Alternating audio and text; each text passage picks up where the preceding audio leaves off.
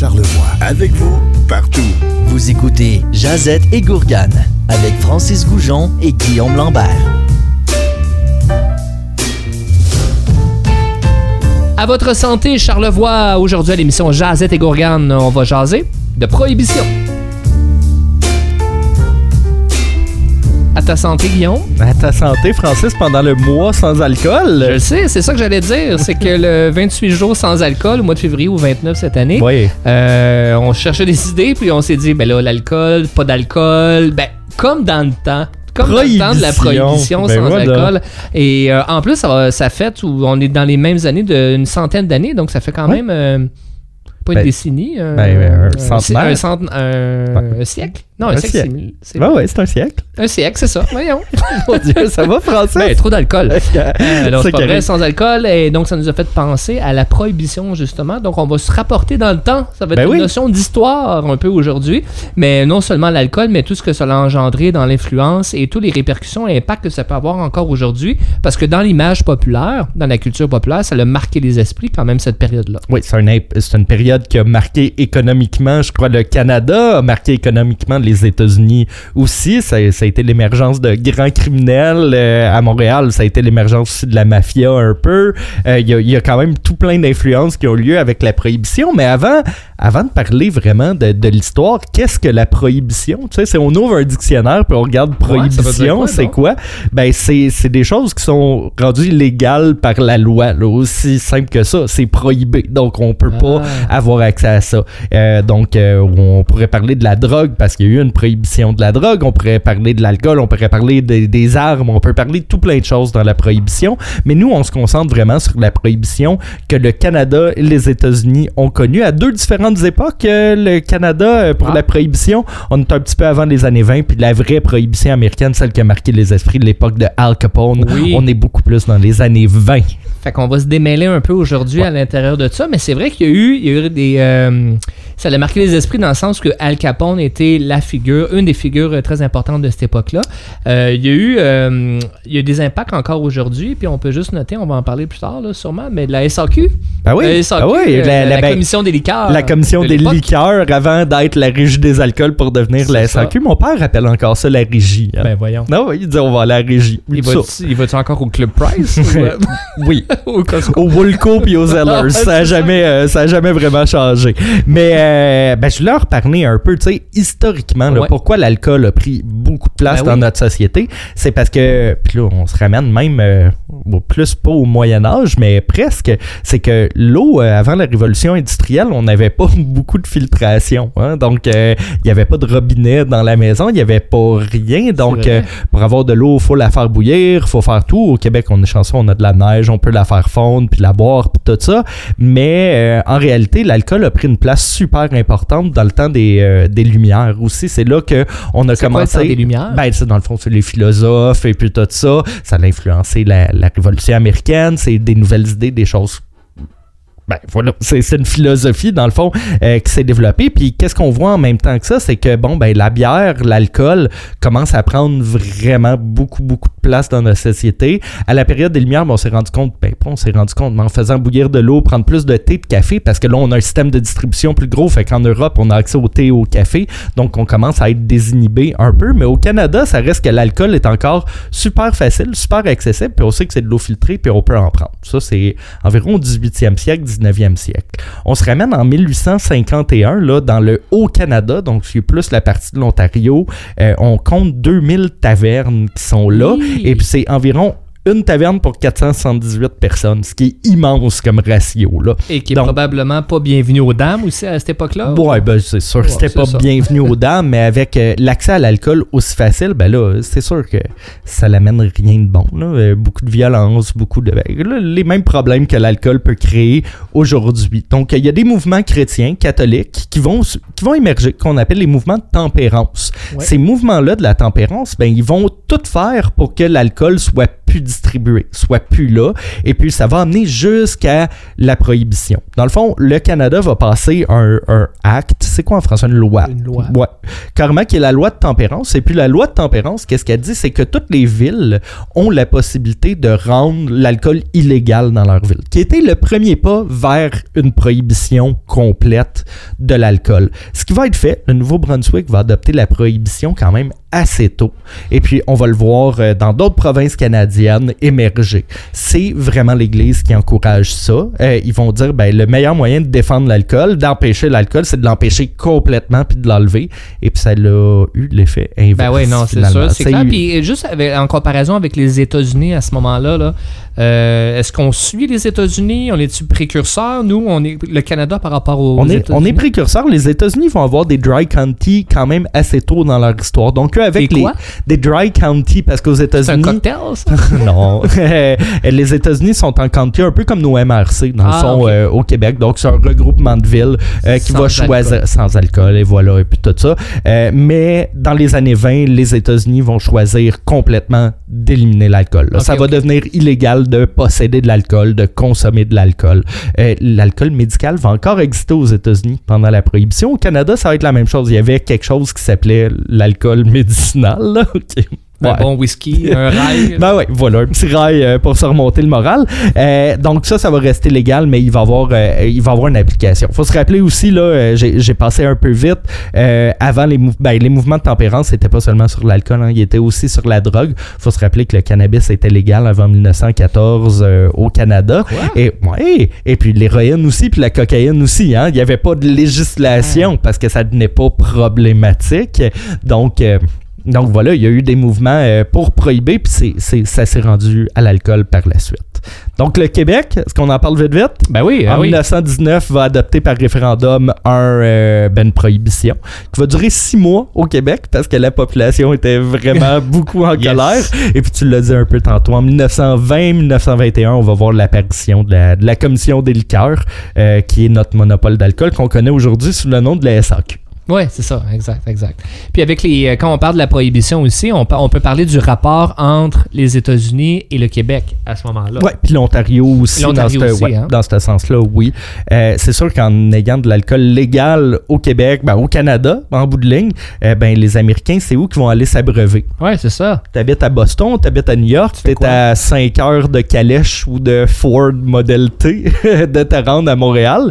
Euh, et puis, ben, t'es capable d'aller boire. Donc, ça va créer vraiment un engouement pour la ville de Montréal, là, un quartier qui va vraiment émerger à Montréal qui s'appelle le, le Red Light District, qu'on appelle le, je sais pas, le quartier de la lumière rouge en français, là. pas, mais Euh, on l'appelait quand même le Red Light. Ouais, c'est euh, le même Red Light montréalais ouais. qui n'existe plus aujourd'hui. Le quartier a disparu, on ne l'appelle plus le Red Light, mais pour les gens qui connaissent un peu Montréal, c'est vraiment le, le, le quartier autour de Saint-Laurent, Sainte-Catherine qui, va être émer- qui va émerger. Donc le, room. club soda, le pool room, le café Ouais. Cléopâtre, le monument national. Ouais, Euh, ouais, toutes. Ces, toutes ces buildings-là font partie vraiment du Red Light. Puis ça va continuer un peu sur Sainte-Catherine, le, le 281, que peut-être des gens connaissent à la maison. Ben, c'est un ancien cabaret de jazz, là, euh, cet endroit-là. Fait qu'on peut penser alors que pour les Américains, de jeux, boissons, bordel, prostitution, la prostitution. euh, c'était le Las Vegas du nord-est. Exactement. Euh, si on veut. Ça l'a permis à tout plein de ça. C'est les années 20, hein. ça reste les années folles. Fait que l'émergence du jazz est là. Il y a, y a y a des clubs de jazz qui vont émerger euh,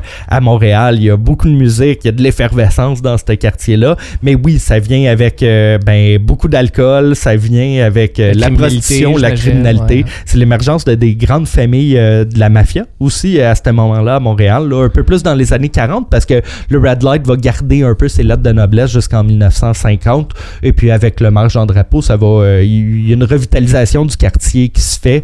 Puis la prostitution est quasiment disparue là, dans le quartier maintenant, aujourd'hui, au moment où on se parle, ce qui n'était pas le cas du tout À à l'époque. là. Puis le Canada euh, a été, ben, donc les Américains venaient euh, consommer et vivre leur vie, euh, si on veut, dans le Red Light. Mais aussi le Canada a joué un rôle. Il y a beaucoup d'histoires de ce qu'on appelle des bootleggers, Mhm. de transport d'alcool où ce que c'était légal vers le- les États-Unis aussi, Mhm. Al Capone, tu parlais, c'était l'époque du gangstérisme, puis Al Capone en a profité à fond. Mais il y a plein de Québécois qui se sont mis riches. Là. Euh, J'ai regardé des salaires de l'époque, là, 20 000 par semaine, à faire du transport d'alcool légal. Ouais. Vers- ben, après ça, c'était Ben, illégal rendu aux États-Unis, mais euh, tout le monde a bénéficié. Là. Tout le monde prenait une cote sur tout. Alors, il y avait le gars qui faisait. Qui Il y avait même des gens qui fabriquaient l'alcool. Pense à de la bagosse, Mhm. par exemple. Tu fabriquais ça. euh, tu transportais ça en voiture ou en bateau. Après ça, un autre transport. Tu payais le douanier, tu payais le transporteur, tu payais le bar. Tu- tout le monde se prenait une cote après. Là. Fait c'était très lucratif euh, comme job. Oui, puis c'est, très lucratif. Puis on job, le sait que. s'entend. Ouais. Euh, on s'entend que la prohibition, c'est jamais vraiment intelligent. Du moins, on le sait aujourd'hui qu'il n'y a plus de prohibition pour une sacrée bonne raison. C'est parce que le monde, on continue à consommer Ben oui, c'est tout ça, ça. hein. Et puis la seule affaire que ça l'a fait, c'est que ça l'a fait augmenter les prix parce que la rareté est là. Et puis ça l'a fait émerger tout ça. Donc oui, c'était extrêmement lucratif. Il y a des familles, euh, tu disais des familles québécoises, des familles canadiennes, mais il y a aussi beaucoup d'Américains qui sont rendus riches euh, avec Oui. tout ça. là. Oui, c'est ça, exact. Tu parlais de le Montréal, le Red Light. Euh, Il n'y a pas juste Montréal qui en a bénéficié. On n'a pas besoin d'aller plus loin que Charlevoix Oui. pour parler de la maison du bootlegger. Euh, des Américains venaient aussi euh, jusque dans Charlevoix euh, à ce moment-là faire le party. À l'époque, là, ça s'appelait, ça s'appelait pas la maison du bootlegger. Ah, mais juste une parenthèse. Vas-y. Bootlegger. Ouais, ça vient de où? Ben, bootlegger, euh, ça venait de l'époque des flasques. Donc, les gens prenaient de l'alcool. Les flasques, là, une espèce de petit contenant. euh, Je sais pas de quoi tu un parles. peu euh, tour- un petit peu en courbe là, Ouais. si on veut mais beaucoup de gens pensaient que c'était fait pour être dans la poche intérieure du veston pour mettre proche du cœur ou sur la fesse mais bootlegger non parce que le flasque allait dans la botte alors dans le boot euh, bootlegger alors tu prenais ton alcool dans le fond dans ta bottine dans Ah, ta botte Très intéressant. très intéressant puis la maison du bootlegger euh, qui est fascinante, là, que tout le monde connaît, je sais pas si tout le monde est allé, mais tout le monde connaît certainement comme euh, attraction euh, de l'été. Parce que ben là, je fais pas la, la- la- je fais pas la promotion pas de la pub, maison, euh, mais c'est plus payé. historique aussi. Là. Euh, qu'à l'époque, ça s'appelait pas ça, la maison du bootlegger, ça s'appelait le Club des Monts. OK. Et c'était un club euh, select, OK. euh, officiel, c'était très reconnu. Euh, Nixon est allé là, Kennedy est allé, Elvis Presley est allé. Et euh, si tu y vas, tu vas pouvoir voir la vraie signature de Elvis qui est là. J'ai Euh, jamais été hein, la la- maison du bootlegger, puis c'est dans mon, euh, c'est dans ma grande liste de choses à faire. Oui, c'est dans ta liste, complètement. je te regarde des grands yeux. Vas-y demain. Euh, mais non, mais tu peux voir quand même la, la- la signature d'Elvis Presley aussi.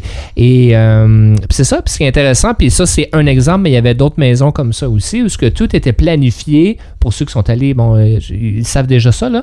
Mais tout est planifié pour être capable de jouer au chat et à la souris avec la police qui allait vérifier, dans le sens où ce que, il y avait des casinos au bootlegger, mais les pièces et les tables, ça se passait sur le sol. Alors les jeux, euh, dans le fond, les- la structure du jeu, c'était euh, dessiné, si on veut, tapissé sur le sol. Donc, tu as juste à rouler un, un tapis par-dessus, comme ça, ça, Ça se faisait plus. Ouais. Après ça, tu avais des chambres secrètes. Après ça, tu avais dans des murs des portes tournantes où ce que l'alcool euh, distribuait de l'extérieur vers l'intérieur. Tu avais juste à tourner et la l'alcool se passait de ce côté-là.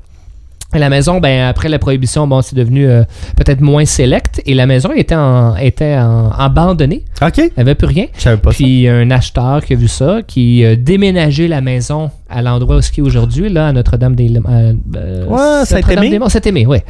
Saint-Aimé, puis qui a recréé, dans le fond, la maison et les pièces comme elle était, mais juste sur un autre site. Un petit peu plus isolé dans le bois à ce moment-là. Fait que euh, ça. Sais, puis quand on y va aujourd'hui, par exemple, ben, ils font vivre encore cette année-là de prohibition. Fait c'est ça que je trouve intéressant aussi, c'est que les années 30, ça s'est passé, entre Ouais. 20 et 30, disons. Là, Tout dépendant. ça a ouais. marqué fort pour qu'aujourd'hui encore, euh, on en voit aussi.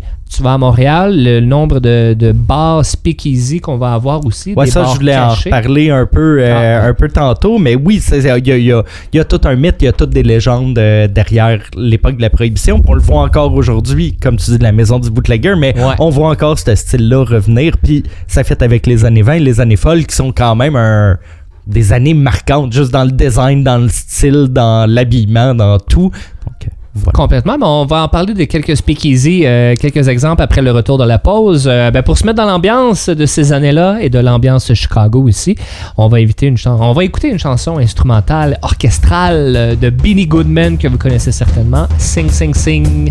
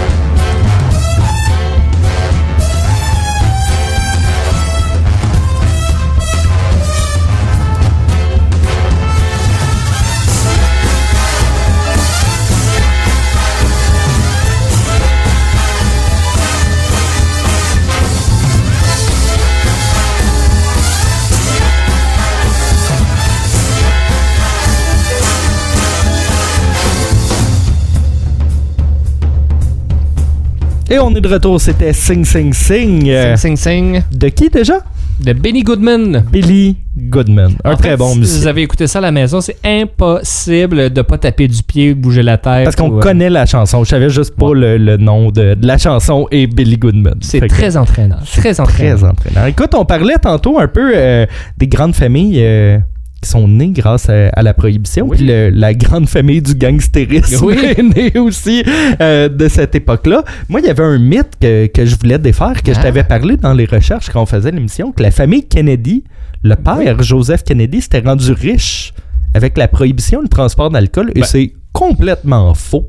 Ah ouais? J'étais convaincu. J'avais même appris ça à l'école, puis je me suis rendu compte qu'on m'a menti. Ah, c'est voilà. Il n'y a pas une famille du Canada? La famille Bronfman?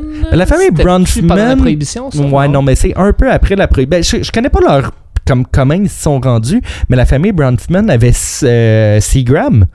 Qui, euh, qui possédait vraiment ouais, Crown Royal euh, ben, j'ai Crown Royal en tête Ben, mais euh, ça, c'est beaucoup, mais là. très ouais non non mais une immense famille puis les Bronfman sont encore très présents à Montréal encore très Futurs riches acheteurs, puis- propriétaires, le fils Oui. des expos, peut-être. Voilà. Et puis la fille des Bronfman, Elise, a changé de nom pour Lambert, qui est mon nom de famille. Donc on la salue. Bon, Elle est directrice, directrice du Centre canadien d'architecture à Montréal. Ah, ben bon, voilà, on en apprend tous les jours. Ben, parlant de famille, on peut parler de la famille Capone. Ben oui, Al, notre grand Capone. ami Al. Ben, moi, je vais t'avouer, Guillaume, que Al Capone, je le connaissais un peu comme tout le monde je le connaît, le connaît d'habitude. Ben voilà. tu, tu peux le reconnaître sur une photo à peu près, mais Ouais. il, faisait, il faisait quoi? Euh, mais j'ai beaucoup appris sur lui. Ben moi, la- les seules choses que je connais d'Al Capone, j'ai visité Chicago euh, deux, trois fois, brag. Et puis, euh, et puis, tu sais, c'est- tu vois un peu, oh, ça c'est la voiture d'Al Ah ouais? Capone, ah, ça c'est le, le- le fusil d'Al Capone. C'est comme un peu une mythe et mythe et légende là, tu sais, ben, c'est ça là, tu sais, à part qu'il y avait comme un- une mitraillette ronde là, tu sais, c'est Oui. comme tu vois le, le genre de vieux mitraillette des Oui. années 20. Je- Puis qui, je sais qu'il a fait de l'argent dans l'alcool, je connais pas grand chose dans la vie. Ben, lui. L'alcool, c'est une chose, Ouais. mais il y, avait trois sources de revenus à. Capone, si on parle déjà de son salaire. Là. Euh, puis son salaire, je l'avais, il faisait 10 millions, 10 millions par année, en passant.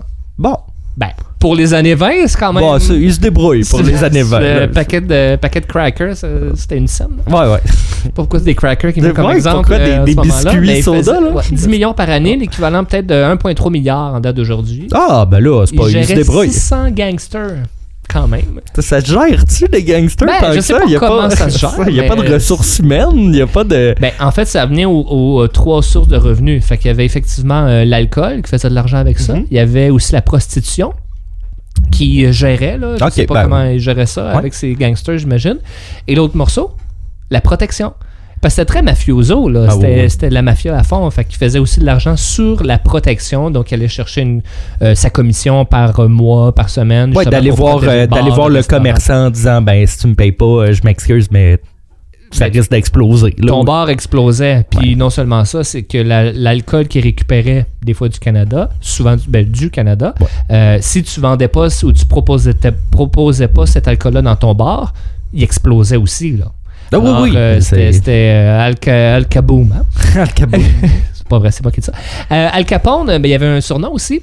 Vas-y, Al Le Capone. balafré. Scarface. Euh, Ah! c'est aussi Scarface. euh, Parce qu'Al Capone avait effectivement une cicatrice sur le côté gauche, proche de l'oreille, presque sur la joue. Très euh, mal à l'aise de ça, d'ailleurs. Aujourd'hui, c'est très badass. Là. Ça Ah peut ouais? se faire appeler Scarface, c'est hot. Mais euh, non, non, c'était vraiment pas. euh, Donc, le pas- film Scarface, c'est comme un petit clin d'œil, peut-être, c'est à... c'est inspiré parce que Scarface, c'est Tony Montana, Mhm. puis c'est plus la, film que la tu as cocaïne. déjà vu? J'ai déjà vu, ça Ouais, fait longtemps. parfait, Mais là, j'ai regardé le film des Les Intouchables, Oui. qui relate ben, la vie en deux heures, on s'entend, du, euh, du, du- policière. Ben, Ben, la L'enquêteur. traque Ouais. policière d'Eliot Ness, joué par Kevin Costner, qui traque Robert De Niro, qui joue Al Capone, qui est excellent. En passant que j'ai vu cette semaine. Ouais, Grosse semaine de, Ouais, pour toi, de musique et de film. et de découverte. Mais, euh, mais oui, c'est un excellent film parce que c'était vraiment une rivalité, là, Elliot Ness et puis Al Capone. C'est vraiment. Puis le film le, le démontre très bien. là. Je suis pas un grand fan de Kevin Costner, mais. euh, Mais il était, je pense qu'ils l'ont personnifié. J'ai lu un peu par après, Elliot Ness a été beaucoup plus romancé que dans la vraie oui, vie. ouais. Al Capone est aussi exubérant qu'il était dans le film que euh, à cette époque-là aussi, parce qu'il était très aimé. Hein? C'était un personnage de, très apprécié des médias, euh, du grand public aussi. C'est lui qui a parti la première soupe populaire à Chicago pour aider la populace, euh, si on veut, parce qu'il y avait l'année de la grande crise économique aussi. là, C'est en début 29, 30. donc ouais, début 30. là. Exact, fait que pas facile, donc offrait la, la soupe Puis on populaire s'entend qu'il y a aussi. de la pauvreté quand même à Chicago, peu importe, même avant, la- avant le crash boursier. Là, il y a de la, avait sûrement, pauvreté. il y en a toujours dans les grandes villes, mais là, c'est Ah, mais c'est drôle, c'est comme, ouais. comme l'histoire de ben des criminels. Tu sais, Pablo Escobar, Ah, qui était, euh, qui s'était même présenté en politique, que tout le monde aimait puis que tout le monde adorait parce qu'il donnait de l'argent aux pauvres, tu sais, tout simplement. Ah, tu sais. ok. Ben, je pense que Ah, c'est cool ça. parce que le- la scène du film commence euh, par lui, qui, Al Capone, qui donne une entrevue aux médias. Puis ça, c'est vrai aussi. Parce que les médias demandent pourquoi c'est pas lui qui va se présenter à la mairie prochainement. Fait qu'il y a une relation très euh, proche avec euh, les médias et la population. Puis effectivement, le maire travaille avec lui justement pour euh, gérer la ville. Mais il prendra jamais le, le leadership nécessairement. Puis Al Capone, pour moi, c'est un, c'est un vieux monsieur. Tu sais, dans mon, dans mon idée, là, Ah ouais? ben, à 26 ans, il gérait tout ça. OK, OK. Ben, OK, oui, vieux monsieur, moi, je m'attendais à 40 ans, là, mais euh, 26, non. Non, ça, je savais pas ça. attraper, il avait 33, à 26, il gérait ça. Ben Fait non. que, euh, oh, oui. Quand Alors, même. il a, il a accompli beaucoup plus que moi. Euh, euh, oui, moi aussi, je te le confirme. Je le confirme. Alors, euh, non, non, c'est quand même assez impressionnant. Puis, euh, ben, en- pe- pendant qu'on dit qu'il était fan aussi, là, il recevait euh, plusieurs lettres. Il y avait un fan, un fan base. Il y avait un fan Il y club. avait 2000 lettres par semaine à peu près de gens qui lui écrivaient, puis qui l'adoraient, puis qui, qui demandait de l'aide ou qui demandait ouais. quelque chose. Ah, c'est Ouais. fou. C'est fou. Fait que c'était vraiment un personnage très exubérant, parlait très fort, puis aussi par ses uniformes, ses trois pièces, le chapeau. Ouais. Puis j'ai regardé beaucoup de, d'émissi- de, de clips YouTube. Là. Le, le port du chapeau à cette époque-là. euh, Ben, je pense les années t'avais pas 20, le choix. là, c'est sûr, c'est c'est ça. Ça, ça marque. Al Capone, euh, apparemment, il serait venu. Il serait venu au Québec. Ouais, c'est ce que j'ai lu un peu dans mes recherches, mais j'ai rien trouvé de concret et solide. Ben, je- ouais, ben là, tu, tu mets des attentes sur solide. Je vais pas dire une hypothèse, Ok, du moins, qui- vas-y, vas-y, allée. Euh, parce que je reviens juste au transport d'alcool euh, en premier lieu, où ce que euh, au Canada, bon, c'était déjà, euh, il y a un moment où c'était euh, c'était compliqué d'entreposer de l'alcool pour Oui. faire le transport aux États-Unis. L'île Saint-Pierre et Miquelon, qui appartient à la France, a été un entrepôt d'alcool pour de transport. Donc, euh, un, un des moyens de transport, c'était les bateaux qui allaient sur cette île-là, Saint-Pierre et Miquelon, et descendaient en bateau pour aller accosser dans des grandes villes. Puis c'était pas, ben, c'était pas rare. C'est arrivé d'avoir des euh, policiers, dans le fond, la, la police de l'alcool, Mhm. et c'était des coups de feu, c'était une fusillade qui se passait pour essayer d'intercepter ces bateaux-là. Wow. Fait que c'était comme, c'était la guerre, là, si Oh, on veut, oui, là. oh, oui. Euh, et sinon, il y avait aussi des policiers plus corrompus, qu'on appelait les blind pigs, entre Ouais. autres, là, qui laissaient passer pour dire qu'ils voyaient rien. Mais les bateaux descendaient, accostaient à des, à des îles, dont l'île aux coudres. Ah, L'île aux coudres a déjà servi comme euh, pour accoster des bateaux de prohibition et d'alcool à ce moment-là. Et euh, pendant que les bateaux descendaient aussi sur les rives du Saint-Laurent, allaient accoster dans, ça, dans certaines grandes villes pour que les, les automobiles puissent assurer le reste du voyagement. Il y a une des villes qui était très importante, qui était probablement la plus grande ville euh, au Québec en, temps- en termes de plaque tournante ou point central, et c'est la ville de Windsor. Oui. Windsor, qui est sur- déjà sur le bord d'une rivière, qui est déjà une grande ville, qui Mhm. est proche de Sher... C'est quoi la grande? Sherbrooke, pas loin? Non, non, Windsor, c'est en Euh, face de Détroit. En face de Détroit. Ah, mais un méchant bout. euh, Non, non, non, non, tu vois, de l'autre bord, je- à moi je me trompe, mais non, Windsor, c'est en face de en face de Détroit. Bon, ben, c'est pour ça que c'était bien placé à ce Mais moment-là. oui, t'es à Ah côté non, Sherbrooke, États- c'est dans... Ah, c'est ça. Excuse-moi. C'est moi qui, qui euh, marche pas dans Québec. Non, oui. Détroit et, Sherbrooke, deux villes voisines, on, les, on vous Et- salue. Et une des histoires euh, est que Al Capone est allé là et recrutait certaines personnes. Le point de rassemblement, c'était dans le coin de l'église. Et il leur a offert la croix de l'église euh, à ce moment-là euh, comme sympathie pour dire que j'aime bien votre ville. Mais attention. Oh. La croix de l'église était un stratagème où ce que lorsque la croix était illuminée, voudrait dire au bateau qui s'en venait, venez pas, la police à la rive. Et lorsqu'elle était fermée, c'est- ou le contraire, Ben là, oui. et là, le- les, poli- Je comprends. le bateau pouvait arriver en lieu sûr à ce moment-là. Fait que c'est l'histoire que j'ai lue sur la presse. Alors peut-être euh, c'est une rumeur qui Ah a été reprise, euh, mais c'est un, un des, euh, une des histoires en termes de la prohibition à ce moment-là. Que après, après les années, après la prohibition, puis tout ça, quand Al Capone était recherché, il y aurait eu peut-être une cache en Ontario, Ah. où ce qui s'était, euh, mais, mais là c'est super débattu entre les historiens. Euh, la ville même qui a la cache à l'intérieur appelle ça de la ben, de la crotte de bœuf ou en anglais de la bullshit. Euh, Yes. Et puis, euh, ouais, voilà. Puis, euh, mais on le sait pas, mais il y a, il y a un endroit, un attrait touristique en Ontario que tu peux aller visiter Ah. la cache d'Al Capone, mais à savoir si historiquement c'est vrai, puis c'est comme ça, on, on, on le sait pas vraiment. C'est très bon, très bon. Et je vais terminer avec ça aussi, avec ce que j'ai appris dans mes recherches. C'est Al Capone, comment, qu'il- comment il est décédé. Moi, dans mon, dans mon Ouais, histoire, ben, dans mon imaginaire, ma question. il se fait tirer, puis, tu sais, je sais pas, là, comme dans un film. Là. On comprend que c'est pas ça. C'est pas ça pantoute. Puis il se fait même pas prendre sur l'alcool non plus. Il, se, il se fait prendre par. Ah là, le, le- le nom m'échappe pour les. IRS qui s'occupe des Oui, impôts. les- les- dans le service de ben, Revenu Canada. Revenu Canada des États-Unis. Et euh, il se fait attraper comme ça. Ok. Pour ses retours de taxes? Parce que incomplets? Parce que je sais qu'il y a- y, eu des procès pour lui pour l'alcool. Il a essayé de se. Tu sais, je veux dire, les policiers essayaient de le pincer, Oui. mais il n'y a jamais eu de traces qui étaient Exact. impliquées et tout ça. Comme tous les bons mafieux ont pas les mains dans la dans ce qui est pas beau puis qui est sale. Tu sais, ils ont tout le temps les mains propres, même si ultimement ont pas les mains propres. Mais bon, c'est les impôts qui l'ont C'est rattrapé. les impôts qui l'ont attrapé et heureusement ou malheureusement, c'est qu'il y avait euh, des comptables euh, très très tight. Alors tout était inscrit ou pas inscrit Ben, dans les, voilà. les revenus, fait qu'il savait précisément combien il gagnait et combien il déclarait pas. Donc c'est fait attraper comme ça par les retours de taxes. Donc 11, un- 11 ans de prison. OK. Euh, Alcatraz. oui. Alcatraz, une petite anecdote à Alcatraz aussi, euh, qui est à San Francisco, Oui. une île, euh, tout ça. Euh, quand il est arrivé en prison, une semaine après, c'était la ligne pour aller se faire couper les cheveux au barbier. Lui, Al Capone, dépasse tout le monde. Puis, euh, hey, je suis le boss ici. Puis, il y a un autre prisonnier qui dit Hey, t'as pas le droit de dépasser, là, Tour- retourne en arrière. Qu'est-ce que tu fais? Tu sais-tu qui je suis? Ouais, t'es Al Capone. Ou tu étais Al Capone. Oh! S'est fait battre. Ah, bon. Bon, c'est ça. Mais sa santé allait pas bien à ce moment-là, de toute façon. Fait qu'il a fait ses 11 ans de prison à Alcatraz, puis il est retourné dans son euh, probablement manoir euh, en Floride, Ouais. à Palm Beach, et il est mort à 44 ans, comme d'une crise cardiaque, Ah, euh, cause naturelle. Mais Il y avait De pas de j'ai en santé non plus. Il était. euh, ben, la prison, le, le Ah oui. pas achevé, mais euh, détruit un peu la santé qu'il avait. J'ai pas mais l'impression qu'Alcatraz, il y avait les meilleurs soins de santé euh, possibles. là. Je pense pas. Je pense pas non plus. Mais très intéressant. Alors, ça complète euh, notre blog 2 sur Al Capone. On avait poursuivre en chanson. On a parlé, Al Capone vivait évidemment, on l'a bien mentionné, mais on a pris pour acquis que vous le saviez, à Chicago. Alors, on va se mettre un peu dans l'ambiance Chicago. Guillaume, toi qui es allé deux fois, Bragg? as-tu écouté quand même un peu de chansons blues à Chicago? Ben oui, complètement. B.B. King, d'ailleurs. euh, Ben, vu que t'en parles, on va l'écouter. B.B. King, The Chill is Gone.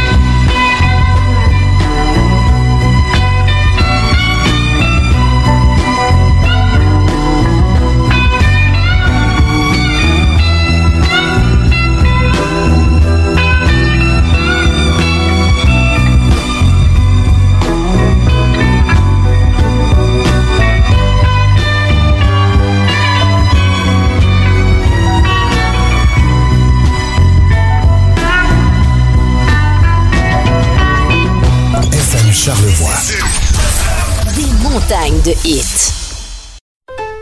FM Charlevoix. Avec vous, partout.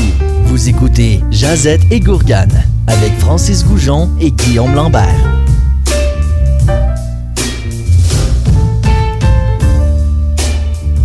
Vous écoutez toujours Jazette et Gourgane. Bonjour Guillaume. Bonjour Francis. Euh, c'est une bonne pause, hein? C'est une bonne pause. C'est une bonne pause. Alors on continue, on parle de prohibition. Ben cette oui. semaine. On a parlé d'Al Capone, on a parlé un peu d'histoire, la notion, la situation euh, géographique et tout. Et euh, un des phénomènes, une des répercussions, une des. euh, je vais dire une conséquence, là, mais un, un leg, dans le fond, Oui. que cette époque-là a donné, et la nouvelle tendance des bars, en tout cas à Montréal, euh, qu'on voit beaucoup, c'est. Les, les, les speakeasy ou les euh, parles faciles. mais euh, mais tu sais, tout ça pour dire que quand même, oui, c'est un leg euh, de la prohibition. On a parlé beaucoup de legs négatifs, ou du moins, tu sais, la Ouais. prohibition, ça n'a pas fonctionné, là, ultimement. Je veux dire, à part créer de la criminalité, monter les prix de l'alcool, puis faire un petit peu, ben, c'est ça, c'était, c'était juste une période moins le fun, puis que le vice était plus présent. Ce qu'on en retrouve, euh, ce qu'on en retrouve aujourd'hui, c'est ça, c'est les, les beaux côtés des années 20 et puis tout. Et, Ah, j'ai oublié, excuse-moi vas-y, de te couper, vas-y, j'ai oublié, j'avais euh, à la maison, mais je vais te le faire écouter. j'ai euh, du moonshine à Ouais! la maison, Colin. Hey, J'aurais aimé ça faire, euh, faire une dégustation en moi avec, j'en ai pas parlé dans l'autre bloc, mais il y a de quoi super intéressant, c'est la prohibition, c'est la naissance des muscle cars. Qu'est-ce que c'est ça? Tu sais, les muscle cars aux États-Unis, Ford en fait, tout ça, c'est des chars là, qui ont des immenses moteurs là, capables de, de tout casser parce que dans le sud des États-Unis, ils faisaient du moonshine. Je crois même, puis là, je m'avance parce que pas sûr de ce que je dis, mais je crois qu'ils utilisaient même le moonshine comme essence pour ces voitures-là pour que ça roule parce qu'ils se faisaient courir par la police parce qu'ils faisaient de l'alcool puis il fallait qu'ils distribuent de l'alcool puis tout ça, mais c'était des voitures hyper performantes. Je sais que c'est la naissance des muscle cars pour ah, ça. Ouais. Tu sais, dans notre tête, je sais pas si on, vous le voyez à la maison, là, mais le moonshine, moi, je vois ça dans un, dans un genre de gros de céramique avec des X écrits dessus. Ouais, tu sais, ouais, t'as ouais. de la. L'ancêtre du pot maçon. Ouais, l'ancêtre du pot maçon en céramique, puis plus qu'il y a de X, plus que le moonshine Ah, est fort. ça. Ouais. As-tu Ben, déjà goûté à du moonshine? Oui, ben j'en ai Ben, à la c'est ça, ben, tu y as goûté à ton moonshine? vraiment. Ah oui, c'est ça. Ben, Moonshine, juste pour situer, c'est une, c'est une distillerie artisanale Ouais. dégueulasse. Ben, qui est pas très bonne. C'est c'est de l'alcool neutre. C'est Ouais. de l'alcool neutre, dans le fond, qui va être souvent pas dilué. Tu sais, comme quand on regarde notre processus pour faire du whisky, mettons, à la maison, ben, on distille du grain. Et là, ça, c'est le moonshine en tant que tel. Fait que c'est juste de l'alcool de grain, des fois, qui peut être à 90%, voire c'est même, ça. même plus haut en taux d'alcool. Après ça, c'est mis dans des barils. Donc là, ça va prendre le goût de chêne, ça va prendre de la couleur, puis tout ça. Puis là, on va le diluer pour atteindre 40% de volume d'alcool. Mais le moonshine, là, c'est ça, c'était à 90%. As-tu déjà goûté à de l'alcool 90%, Francis? Ben, ce que j'ai, moi, c'est pas du vrai moonshine d'abord, parce qu'il est rouge, probablement. Fait qu'il est comme euh, un peu euh, au goût du jour. disons. Ouais, voilà. Au goût du jour. Puis à l'époque, moonshine se passait euh, la nuit. Oui. Au clair de lune. Ben voilà, C'était pas légal de faire ça, donc au, au moonshine. Mais toi, t'as déjà bu de l'alcool 90%? Écoute, j'ai déjà travaillé dans un bar et je crachais du feu. et cracher du feu, il faut que tu le fasses avec de l'alcool euh, 90%. Ah, Je te dirais que ça te dérange la bouche assez longtemps. Euh, écoute, c'est dégueulasse. C'est vraiment euh, pas très bon. Ça se boit pas. Ben, il y a des gens qui en boivent, mais c'est pas très bien. Fait que là, on parlait d'alcool, on parlait de bars euh, speakeasy. oui. Donc, c'est des bars cachés. Parce Oui. que pendant l'époque de la prohibition, c'est sûr qu'il n'y avait pas un- une marquise sur la rue marquée bar ici Non. avec des néons qui pointaient. Fallait que ça soit des bars cachés. Puis la mode est revenue un peu, euh, je dirais pas à New York, mais aux États-Unis, la, la, la- la mode est revenue. Puis on a cité dans la fin, fin des années 2000, là, euh, peut-être même début 2000, de certains bars qui apparaissaient qu'il faut que tu ailles dans une cabine téléphonique, que tu appelles un numéro, puis là, ils disent OK, on a de la place pour deux à 19h, il faut que tu te rendes à telle adresse. Puis là, tu te rends à telle adresse, puis là, tu sais, comme dans les cartoons, il y a une petite porte qui ouvre avec juste les yeux de Le mot de passe. le mot de passe. puis qui est refermé. Et puis, euh, c'est ça. À Montréal, il y a, je sais pas à Québec s'il y en a des speakeasy. Ça veut pas dire qu'ils sont nécessairement cachés. On s'entend qu'il y a des endroits qui peuvent avoir des marquises pour indiquer que le bar est là. Mais c'est vraiment une atmosphère tamisée, plus petite, plus intime, où ce qu'on comprend, qu'on se rappelle un peu l'époque de la prohibition, ce que ça devait être quand même caché comme endroit. Ben j'en ai euh, ben oui, t'en as fait euh, quelques-uns, moi j'en ai fait trois ou quatre fait, euh, aussi à Montréal, puis un qui m'a marqué aussi, j'oublie le, j'oublie le nom. Euh, c'est dans une crèmerie. c'est que tu rentres, je pense c'est sur McGill, tu rentres dans une euh, crèmerie, puis il y a une crèmerie en fonction, là. Donc, il y a quelqu'un qui te fait un cornet, puis sauf que c'est l'hiver, puis t'es comme, ah, je pensais que j'avais rendez-vous ici. Elle dit, oui, c'est la porte juste là. Mais c'est pas une porte. fait que là, tu rentres, et là, c'est une ambiance, effectivement, euh, tamisée, alcool, plus festive et tout ça. Moi, à Montréal, j'ai trois adresses vraiment recommandées aux gens si vous allez à Montréal euh, prochainement. On a le Cold Room, qui est vraiment comme dans une chambre froide. Là, il faut sonner une sonnette, t'attends, Ah. c'est pas trop clair. Ils te descendent dans la chambre froide, puis finalement, c'est un grand bar qui est là. Il y a le Cloak Room, qui est, euh, qui est quand même très le fun. C'est dans Oui. une mercerie, dans un tailleur pour hommes. oui. Et puis, c'est vraiment une porte en bois qui est comme le mur. faut vraiment savoir où aller pour l'ouvrir. Puis, c'est un très petit bar, là. C'est un 12 places, je crois, le, le Cloak Room. Sinon, un peu plus accessible, c'est le quatrième mur qui est sur euh, la rue Saint-Denis, euh, qui est, euh, dans le fond, t'arrives, t'ouvres la porte et c'est un mur de briques devant toi. Puis, il y a juste une brique, faut que tu pèses et là, le, le mur s'ouvre et puis tout. Puis, c'est un bar qui est caché. Mais on s'entend qu'il n'y a rien de caché. Tout est légal, tout est là. C'est pas comme à l'époque de la prohibition, mais on joue un peu le jeu Ouais, de, la, ouais. de la prohibition. Puis si on y va dans le... hum, faut aimer les cocktails aussi, parce Ouais. que les bars de prohibition, Ouais. et, ben, ou pas, mais c'est dans les, le- le- les tendances que tu racontes, c'est souvent des, euh, pour boire des cocktails à 15 et plus, là, des Oui, excellents. non, mais c'est- vrai, c'est- des oui, cocktails très, très chers, avec de qualité aussi quand même. Puis on va voir avec la prohibition ça, la naissance de, de Ouais. plusieurs classiques cocktails parce qu'on mélangeait l'alcool d'un pour pas que ça paraisse qu'on boit de l'alcool. Tu sais, c'est beaucoup plus facile euh, boire un vodka jus d'orange que ça. te voir être en train de prendre un shooter de vodka. là. Je veux dire, ça dévoile plus ton jeu de boire de l'alcool. Donc, il y a plusieurs cocktails là, qui sont apparus euh, dans ces années-là. Puis, on s'entend que la qualité de l'alcool était aussi peu ben, était pas bonne, là, on s'entend. Ouais. Je veux dire, c'est, c'est, c'est du, du commerce illégal, puis tout ça. Fait que de mélanger l'alcool avec du sucre, avec des sirops, avec des amers, ben, on est capable de camoufler un peu le goût de l'alcool, puis rendre ça un petit peu plus digeste, là, parce que les distilleries aux États-Unis vont arrêter. Hein, pendant les, les- les grands distilleurs ou les Ouais. gens qui ont une expérience arrêtent un peu. Peut-être qu'il y a encore du commerce illégal, mais ça reste plus difficile pour eux de produire de la bonne alcool. Ouais, c'est ça. Ben, un des alcools, moi, un de mes euh, cocktails préférés aussi, puis ça fait un peu euh, un parallèle avec cette période-là, c'est le Old Fashioned. Old Fashioned, qu'on va prendre du euh, bourbon habituellement ou du rye avec un, un amertume, un bitter, puis euh, c'est tout. Ah, puis un petit sirop, un petit sirop sucré, je me trompe pas aussi pour le Old Fashioned, euh, qui est délicieux. Qui est vraiment délicieux. Puis si vous voulez, vous- ben là, on est dans le mois sans alcool, là, donc Ouais. attendez le 1er mars. Ouais, parce qu'un un virgin old fashioned, ça le fait C'est pas. Là, à de moins que t'aimes c'est du pas- sucre, de l'amertume et une cerise. Là. pas très bon, mais ça nous replonge quand même dans cette époque-là aussi. Quand tu vas dans un bar ou un speakeasy, un old fashion, il me semble que tu te trompes pas. Là. Moi, mon drink préféré de cette époque-là, c'est le French 75. Qu'est-ce que c'est ça? Ah, tu sais pas c'est quoi? C'est euh, Ben ben, quand même cool. Euh, un petit peu de gin, un petit peu de citron, sirop simple, donc du sucre. Et puis, on top ça avec un petit mousseux. Ça se boit Oh, très bien. Non, non, c'est... Ouais, classique. Euh, je te dirais, c'est un drink que, que j'aime bien. Désaltérant et... euh, ben voilà. Pas super masculin, mais quand même, je, je, je m'assume. Ben, très intéressant. Ben, écoute, euh, Hey, je, viens-tu de genrer un drink? Je viens de faire ça. Comment t'as est- fait ça? Ben, j'ai dit, c'est pas très masculin, c'est Ah, vraiment masculin. Je sais pas pourquoi j'ai dit ça. Je suis désolé, je voulais pas genrer euh, quelque chose. Ben oui, franchement. Franchement. Ça nous amène sur le troisième. Ça nous amène pas pantoute là, mais on y va quand même.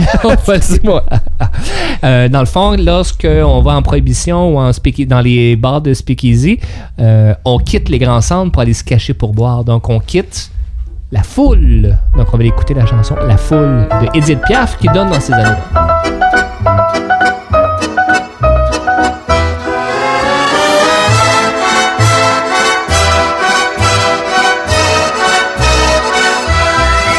Je revois la ville en fête et en délire, suffocant sous le soleil et sous la joie.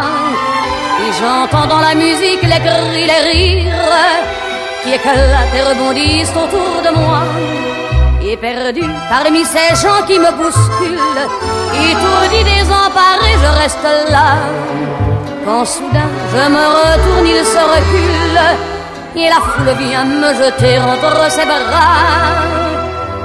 Emportés par la foule qui nous traîne, nous entraîne, écrasés l'un contre l'autre, nous ne formons qu'un seul corps. Et le flot sans effort nous pousse enchaîner l'un et l'autre, et nous laisse tous deux épanouis, enivrés et heureux. Entraînés par la foule qui s'élance et qui danse une folle farandole, nos deux mains restent soudées. Et parfois soulevés, nos deux corps enlacés s'envolent et retombent tous deux épanouis, enivrés et heureux.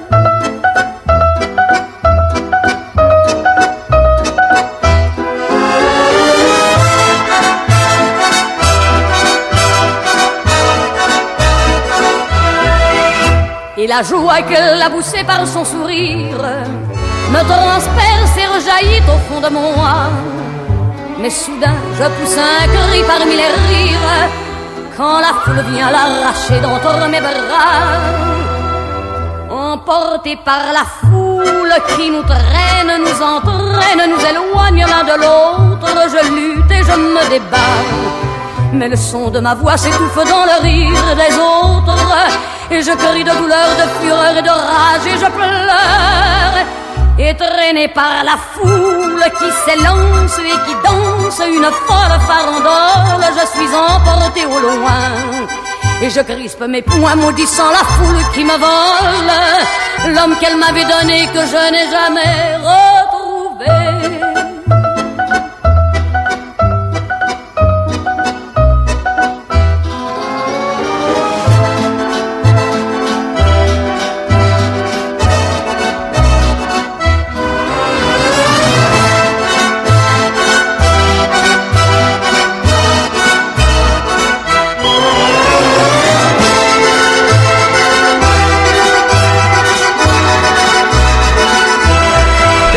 C'était euh, Edith Piaf avec La Foule, qui est une de mes euh, chansons préférées de Piaf, je crois. Ouais, très bonne chanson. Comment on l'appelait Piaf? C'était quoi la, son la, piaf. Non, pas le moineau. Je sais pas. Ah. Et c'est le moment Écrivez-nous, quiz. Écrivez-nous à la maison. Oui. une page Facebook et un, un Patreon, c'est pas vrai. Euh, Ben, D'ailleurs, euh, juste mentionner que le, le- le sujet de la prohibition nous avait été référé euh, par quelqu'un, puis ça nous a amené justement à ce sujet-là. Alors, n'hésitez pas à nous proposer des sujets sur la page Facebook. oui, facebook.com slash Jazette et Gourgane. Et on y va avec le quiz. Quiz. Écoute, Francis, tu as fait Oui. tes recherches pour la prohibition. Oui. Je pouvais pas me permettre de mettre des questions des années 20 euh, dans le quiz, malheureusement. Donc, j'ai été avec un quiz prohibition en général. Donc, qu'est-ce qui est prohibé Ah, aujourd'hui, à l'époque et tout? Et on commence avec la première question. Allons-y. Quelle drogue la compagnie Bayer s'est-elle fait interdire la vente en 1914 suite à l'Harrison Act qui interdisait plusieurs substances aux États-Unis? Alors, quelle drogue la compagnie Bayer s'est fait-elle interdire? Est-ce A, de l'héroïne, B, la cocaïne, C, l'aspirine ou D, le gravol? Ah, toutes des affaires pas si. Je vais dire euh, l'aspirine. Juste pour aucune raison. Eh bien, Francis, c'est une mauvaise réponse. Ah. Il s'agit de l'héroïne. Et puis, c'est Bayers qui avait le brevet de l'héroïne. Et tu sais pourquoi c'était Mais- vendu, l'héroïne? Non, c'est ça, je voulais te demander. C'était un antitoussif, donc pour éviter la toux. Et il disait que tu n'avais pas de dépendance quand tu prenais ça. Ah, Ah, ah, comme ah. la cigarette à l'époque. Comme la cigarette à Les l'époque. médecins la recommandaient. Ben oui, c'est sûr, c'est clair. Ça l'aide la voix, une voix plus basse, plus radiophonique, c'est Yacho. En deuxième question, la cocaïne est prohibée aux États-Unis aussi en 1904 1914 en même temps. Cependant, dans quel pays est-il légal aujourd'hui de posséder de la cocaïne? Ah. Est-ce A, les Pays-Bas, B, le Pérou, C, le Mexique, D, la Colombie ou E, toutes ces réponses? Ben là, pas toutes ces réponses, ça serait assez fascinant. Euh, je vais y aller avec le naturel et dire Colombie. Bien, Français, c'est une mauvaise réponse pour la Colombie. Il s'agissait de tous ces pays. Non, impossible. Alors, les Pays-Bas, ce n'est pas légal. C'est peut-être la seule petite twist, mais la loi n'est pas appliquée. Donc, euh, posséder en bas d'un gramme de cocaïne aux Pays-Bas, la police va jamais t'arrêter pour ça. Donc, c'est c'est très toléré. Au Mexique et au Pérou, tu as le droit d'une consommation, c'est tout le temps en bas d'un gramme. Je crois que la Colombie, c'est 1,5 gramme euh, de cocaïne, mais c'est légal de détenir ça en sa possession. Je Moi aussi, risquerais pas, là. euh, non, non, non. Euh, faut, faut aussi souligner que la, la feuille de coca, qui est ouais. qui produit la cocaïne, est légale de vendre dans certains endroits en Amérique du Sud, mais c'est tous des pays en hauteur. Pourquoi? Parce que la feuille de coca est consommée et va être mâchée par les gens qui habitent à 3000 mètres et plus parce que tu es tout le temps fatigué à 3000 mètres et plus parce qu'il y a moins d'oxygène et puis tout ça. Puis ça leur permet d'être plus énergiques, ça régule un peu leur humeur. Puis c'est tous des pays aussi en altitude, sauf les Pays-Bas. qui, qui ont le droit d'avoir de la, de la cocaïne euh, en possession simple. Très intéressant.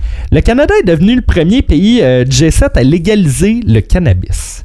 À quand remontait la prohibition du cannabis original? Dit, Donc, euh, en quelle, année, en quelle année ça a été interdit au Canada? Est-ce A, 1867, donc pour la Confédération canadienne, est-ce B, 1901, C, 1914 ou D, 1923? Ben, tu l'as dit, tu l'as dit la date en premier bloc, il me semble. je ne sais pas, je crois que je me suis même trompé dans la date. Ah, ben là, moi, je m'en allais dire 1914. Ouais, je crois que j'ai dit 1914, mais Eratom, je le dis tout de suite, donc mauvaise réponse. C'était 1923-1914, c'est le Harrison Act des Ah, États-Unis. C'est là que j'ai fait euh, une erreur. Mais oui, en 1923, le cannabis est devenu illégal pour redevenir légal en 2018. Puis on sait pas si c'était bien populaire euh, quand même à l'époque, le cannabis. Ben, je sais pas si c'était consommé autant Il y avait un mouvement de tempérance qui était là au Canada qui voulait l'interdire. Donc, j'imagine qu'il y avait une accessibilité, mais je crois pas que. Ben là, à moins que je me trompe complètement, j'ai pas étudié ça, mais je crois pas qu'il y avait comme des SQDC qui vendaient du cannabis. Ouais. Là, on s'entend, c'est pas. ta tabagie, par exemple. Ben, s'il y avait du tabac à chiquer, à côté, t'avais du. On s'entend, Bayer vendait de l'héroïne. Ouais, Fait que, on se remet dans cette, cette situation-là. Euh, Francis, est-ce que tu connais Marc Boris Saint-Maurice? Non. Marc Boris, non, Marc Boris Saint-Maurice est le cofondateur, ben, le fondateur du Bloc Punk et le cofondateur du parti Marijuana, qui était le parti canadien. Que faisait-il avant son implication en politique? A. Est-ce qu'il était chanteur pour le groupe Barf? Est-ce B. Il était bassiste pour Grimmskunk? Bon. C. Guitariste pour les Vulgaires Machins? Ou D. Drummer pour Groovy Hardvark? C'est un musicien. hein. Oui, que on des, des là. bandes de, Ouais. de rock québécois. Euh, je, je le connais pas du tout et même les bandes, euh, je vais aller à ce qui me paraît le peu probable et je vais dire le guitariste de Barf. Eh bien, c'était le chanteur de Barf et c'est une mauvaise Ah. réponse. Euh, euh, c'est le bassiste de Grimmskunk et Marc-Boris Saint-Maurice a été un des, des, des plus grands militants pour la légalisation de la marijuana euh, au Canada puis au Québec euh, énormément aussi. Ah ouais, bon. Puis une fois que c'est fait, maintenant, il est retourné dans le groupe. Non, il est pas retourné dans le groupe parce que je les ai vus au festif l'année dernière, puis le, le, le cannabis était légal. Ah. Mais je crois qu'il, bon, j'imagine, il y a de l'implication encore pour la marijuana médicale, une meilleure Mm. accessibilité, puis tout ça et tout. Ben, voilà. Tu te souviens quand on était jeune, on Non. disait que les. euh, c'est ma prémisse pour la cinquième question, que ton couteau était illégal ou des affaires comme ça. T'as jamais eu un canif, Ah. puis t'as dit, ah, jamais été dans un scout, mais là, tu- t'avais-tu un canif légal, Non. légal? Moi, je parlais de ça dans mes classes au primaire. Qu'est-ce qui rend un canif suisse illégal et prohibé au Canada? T'avais- euh, toute votre classe avait des couteaux. Ouais, je Dangereux à Ben non, écoute. Non, non, je suis à Rosemère. Ah oui, excuse-moi. que- Josette de Gourgane. Alors, euh, qu'est-ce qui rend un canif suisse illégal au Canada? Est-ce A, la longueur d'une lame plus grande que la paume de la main? Est-ce B, le nombre de lames accessibles simultanément? Dans le couteau suisse? Est-ce C, le fait de l'utiliser afin de menacer quelqu'un? Ou D, si le canif est muni d'un cure-dent en métal? Non, mais tu veux dire illégal en tout temps? Qu'est-ce qui Ou rend un, juste canif, un, un canif suisse illégal et prohibé au Canada? Que tu peux pas avoir dans tes poches en marchant dans la rue. Ou par que tu exemple. peux pas posséder. Ouais, Même pas prohibé. posséder. Donc la longueur d'une lame plus grande que la paume, ouais, le nombre ça. de lames. Je vais dire, ben là, un cure-dent, là, un mené. Je vais dire ça. Le- la lampe pas plus grande que la pomme, c'est plus grand, c'est illégal. Eh bien, ça, c'était le mythe au primaire que je voulais Ah. pas te dire. Tu disais, ah, si ta lame est plus grande que ta paume, là, t'as pas le droit, puis c'est illégal. En tant que tel, il n'y a aucun couteau qui est illégal au Canada. Ce qui est illégal, c'est des mécanismes d'ouverture. Donc, euh, tu sais, un couteau à ressort que tu pèses sur un, un bouton, puis ça fait ping, puis la lame sort, ça, c'est pas lég- illégal. Le fait que le couteau devient légal, c'est le fait de l'utiliser pour menacer quelqu'un. C'est là que ça devient une arme Ah, prohibée. bah, Donc, ça, vrai. Voilà. Euh, ma prochaine question. Est-ce que tu as déjà pris l'avion, Francis? Oui. Est-ce que tu sais qu'il y a des items prohibés à amener dans l'avion? Oui. On se le fait dire. Hein, des bouteilles de plus que 70 ml, t'as pas le droit, juste 70, prenez-moi Un pour mot. là. briquet. Euh, les briquets sont légales? Dans l'avion? Ouais, un par personne. Ah. Dans, le, dans, le, le- le- dans le, le- Dans le- mes poches, dans, l'avion. Ouais. Selon Air Canada, quel item est prohibé dans ces valises? Et là, quand je parle de valises, je parle des valises qu'on va euh, garder avec nous, qu'on appelle le carry-on, que j'ai pas le, le le bagage mot- à main. le bagage à main ou le bagage qui est enregistré. Donc, je te demande quel thème, enregistré ou bagage à main, est illégal? Est-ce A, un drone? B, un couteau de chasse? C, un vélo électrique? D, une tondeuse? Ben. Ou E, toutes ces réponses. Qu'est-ce qui est illégal? Ouais, qu'est-ce que t'as pas le droit d'amener dans un avion, enregistré ou pas enregistré, bagage à main? Là, il faut pas non plus aller voir le size des objets, là, parce que tu- je me vois pas rentrer avec une tondeuse dans un, dans un avion comme bagage à main, mais je te parle comme bagage, mettons, enregistré, là, rendu là. Je fais pas de distinction entre les deux. Donc, je redemande, qu'est-ce qui est illégal? Un drone, un couteau de chasse, vélo électrique, tondeuse ou toutes ces réponses? Très bon, euh, très bon, très bonne question, très bon choix de réponse aussi. Je vais, euh, je, je sais pas où aller. Je vais, euh, parce que ça me paraît bizarre. Puis il y a peut-être de quoi avec la batterie en altitude qui qui doit pas bien subir la pression. Fait, je vais dire le vélo électrique. Ok, t'es fort. Ça, T'es vraiment C'est la bonne- fort. C'est bon vraiment la bonne Ah, réponse. ouais. Je suis vraiment surpris. Je m'attendais à toutes ces réponses parce que c'était assez farfelu. Le drone est légal, il n'y a aucun problème. Euh, le couteau de chasse, tant qu'il y a moins de 6 cm, maintenant, c'est redevenu légal d'avoir un couteau sur toi quand tu pourrais. Ben oui. Ouais, on le 11 septembre est loin derrière nous, Ben. je crois. Euh, tant qu'il est moins de 6 cm, il n'y a pas de problème. Euh, le vélo électrique est problématique à cause des batteries au ça. lithium. Donc, vu que c'est des grosses batteries au lithium, ça peut, vous regarderez à la maison là, sur YouTube, batterie au lithium qui explose, c'est quand même impressionnant. Ça fait pas mal de flammes, puis euh, c'est intense. Et la tondeuse, tant que la tank à gaz est vidée, c'est légal, il n'y a aucun problème. Ouais, faudrait vraiment que tu sois attaché à ta tondeuse pour la- l'amener de l'autre bord de l'Atlantique. Ben, quand t'as besoin de couper ton gazon, t'as besoin de couper ton gazon. Euh, on y va avec la Commission des liqueurs euh, du Québec, Oui. de Québec, euh, de 21 à 60 ans, que ça a existé quand même longtemps. En 1926, je veux savoir quelle est la limite d'alcool qui peut être vendu à un client. Oh! Est-ce A, écoute-moi bien, une bouteille de spiritueux et illimitée de vin? Est-ce B, deux bouteilles de vin et une bouteille de spiritueux par semaine? Est-ce C, aucune limite sur les produits canadiens seulement? Ou D, en 1926, le Québec abolit les limitations de consommation d'alcool? Ben là, il y a des limitations, c'est sûr. Euh, Canadien. Hein? Ok, je vais c'est dans le 1 ou le 2, là. Donc, une bouteille de spiritueux et illimitée de vin ou deux bouteilles de vin et une bouteille de spiritueux semaine. Ouais, c'est ça. Je vais dire le numéro 2. Une bouteille de vin, une bouteille de spiritueux par semaine. C'est une mauvaise réponse. Je sais pas comment ils contrôlaient tout. J'ai l'impression que c'était par transaction. Mais par transaction, tu avais le droit seulement à acheter une bouteille de spiritueux et illimité de vin. Illimité ouais, de vin. Ouais, voilà. Donc, Ça me paraît beaucoup. euh, ben écoute, euh, ça reste que le Québec euh, revoulait leur alcool. hein. C'est la première province à re-rendre l'alcool euh, légal. Et pour les dernières questions, on y va avec euh, rapidement. Aujourd'hui, la SAQ compte combien de magasins à 50 près? À 50 près. Oh, je- Ouais. ok. Sans choix de réponse. Sans choix de réponse. Ben là, euh, SAQ Express, sélection ou classique? Toutes. Toutes. On compte pas, par exemple, les points de vente comme à Saint-Hilarion, Ah, le dépanneur qui aurait le- la licence, ouais, euh, les éboulements aussi longs. ouais. Je vais dire. euh, J'ai aucune idée. Je vais dire euh, 350. Eh bien, à 50 près, t'as la bonne réponse. Il s'agissait de non. 400 succursales. ça? Oui, bravo. Très fort, très, très fort. Et là, on y va un peu plus compliqué, à, au millier près. Au millier près. Attends, excuse-moi. Je suis très fort. Ben, je t'ai dit, t'es fort, la tondeuse, Ben oui, la bon. vélo électrique, excuse-moi, j'ai capoté. Euh, donc, au millier près, combien de produits compte le catalogue de la SAQ? Au millier près. Incluant toutes. Toutes. Toutes. Toutes, Mais même les petits shooters qui vendent à la caisse de comme crème de. Ouais.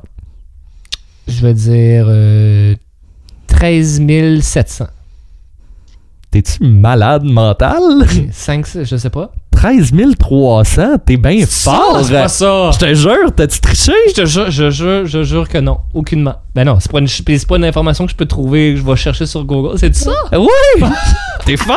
13 300 produits, t'as dit 3, 13 700. Wow. C'est très fort. Je suis impressionné, Francis. Euh, merci beaucoup.